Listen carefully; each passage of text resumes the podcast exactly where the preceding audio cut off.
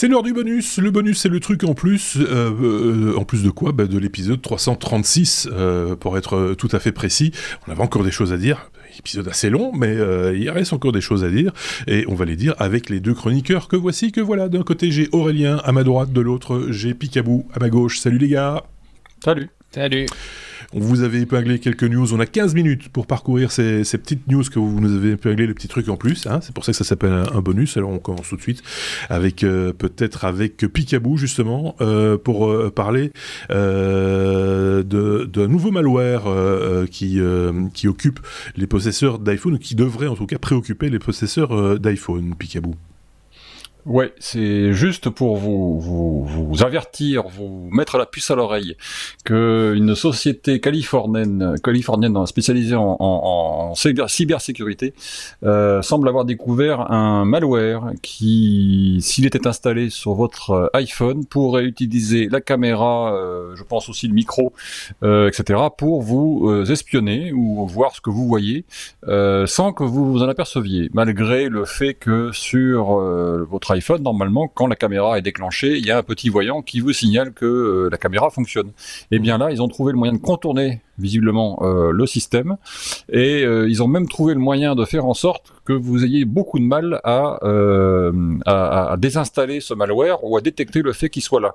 à savoir que quand l'iPhone, vous essayez de l'éteindre parce que vous vous dites tiens, il y a un truc pas normal, je vais l'éteindre et redémarrer pour le truc. En fait, quand vous appuyez sur le bouton pour éteindre, le malware contourne la procédure euh, vous fait comme si vous fait voir ce que vous voulez voir, c'est-à-dire comme si l'écran s'éteignait de façon normale et allait se rallumer avec le petit logo de la pomme qui arrive, mais en fait, il vous a juste fait voir un écran euh, et les, votre, téléphone ne s'est pas éteint en réalité mhm. et n'a pas redémarré.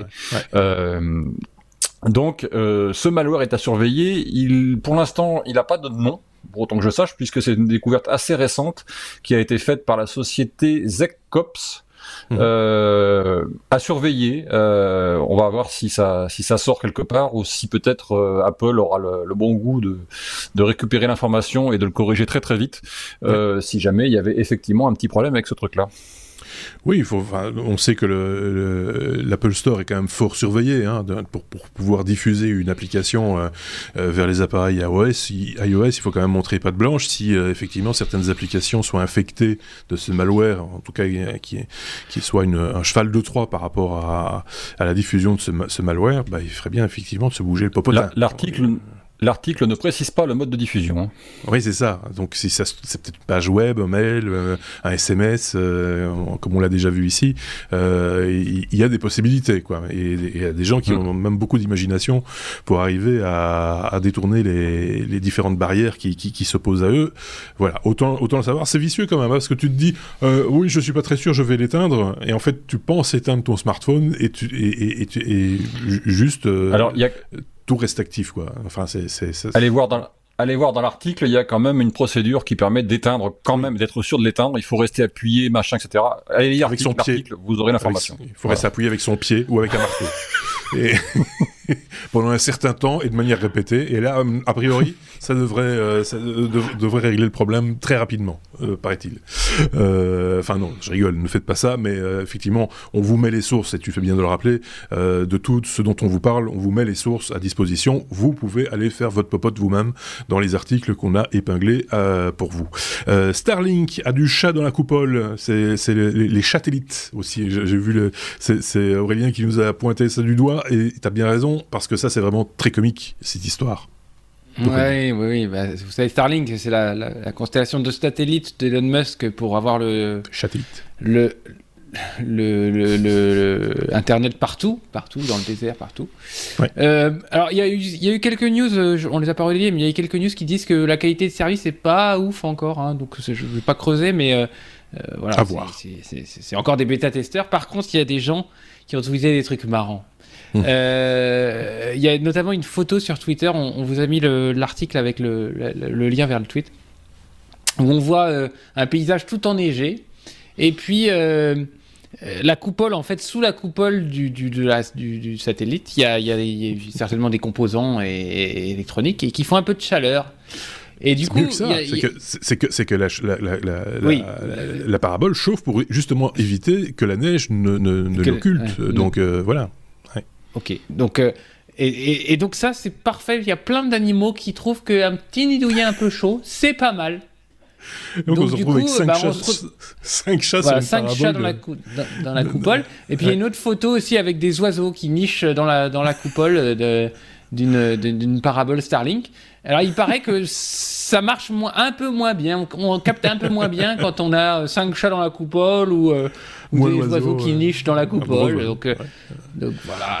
Euh, donc, euh, c'est une petite news rigolote. Euh, ouais, c'est rigolo. avoir Starlink. Euh, oui, bah, il, y a l'accessoire, c'est l'effaroucheur ou le, le, répulsif et livré avec. Il faut, faut, faut, trouver une autre solution pour, pour, les, pour leur dire non, ne venez pas, etc. Mais va dire non à un chat s'il a froid ah à ses petites papates. Euh, c'est voilà.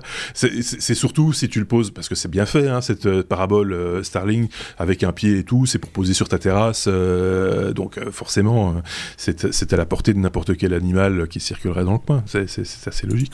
Mets-toi à leur place deux secondes. J'imagine que quand, il, quand ça va taper fort, tu vois, le, soleil va taper. Tu vas avoir des ah bah, animaux qui vont se réfugier sous la parabole pour, pour se mettre à l'ombre. Ce qui sera moins dommageable pour la la, connexion. Une, une, bonne pièce de viande, tu un peu d'huile, une petite pièce de viande et hop. une petite pièce de barbecue. viande. C'est un petit barbecue. Pourquoi pas, effectivement. Euh, une grille, une grille, un peu de charbon et hop. Oui, pourquoi pas. Ouais. Euh... C'est quoi ça, Aftershocks, euh, Picaboo, qui change de nom pour s'appeler euh, pour, pour s'appeler Shocks? De quoi s'agit-il? Euh, alors, c'est à l'occasion du CES, euh, du CES de Las Vegas, euh, euh, Aftershocks, qui n'est peut-être une marque que vous ne connaissez pas, mais qui est pourtant une marque qui fait quelque chose que je vous incite vivement, c'est pour ça que je voulais un petit peu parler de cette news rapidement, à, à, essayer, qui fait des casques à conduction, à conduction osseuse. casques à conduction osseuse, c'est-à-dire ce sont des casques qui ne vont pas ni être sur vos oreilles, donc euh, qui vont entourer vos oreilles ou être posés sur vos oreilles, ni être en intra, donc dans votre oreille. Si vous ne supportez pas ça, on peut comprendre, mais qui sont des casques qui vont euh, être posés juste devant votre oreille, euh, en haut de la mâchoire, et dont le principe est que les vibrations transmises par ce casque se répercutent directement sur votre os de, la mâchoire et dans euh, et, dans votre euh, sans passer par le tympan vont mhm. directement arriver dans votre oreille interne et donc vous répercutez le son et vous mhm. allez pouvoir écouter de la musique, des podcasts euh, comme les technos par exemple, et sans vous assourdir en même temps. Euh, c'est une technologie qui est assez ancienne, mais qui est très euh, bien maîtrisée par euh, Aftershocks, qui justement, à l'occasion du CES, a sorti un nouveau casque.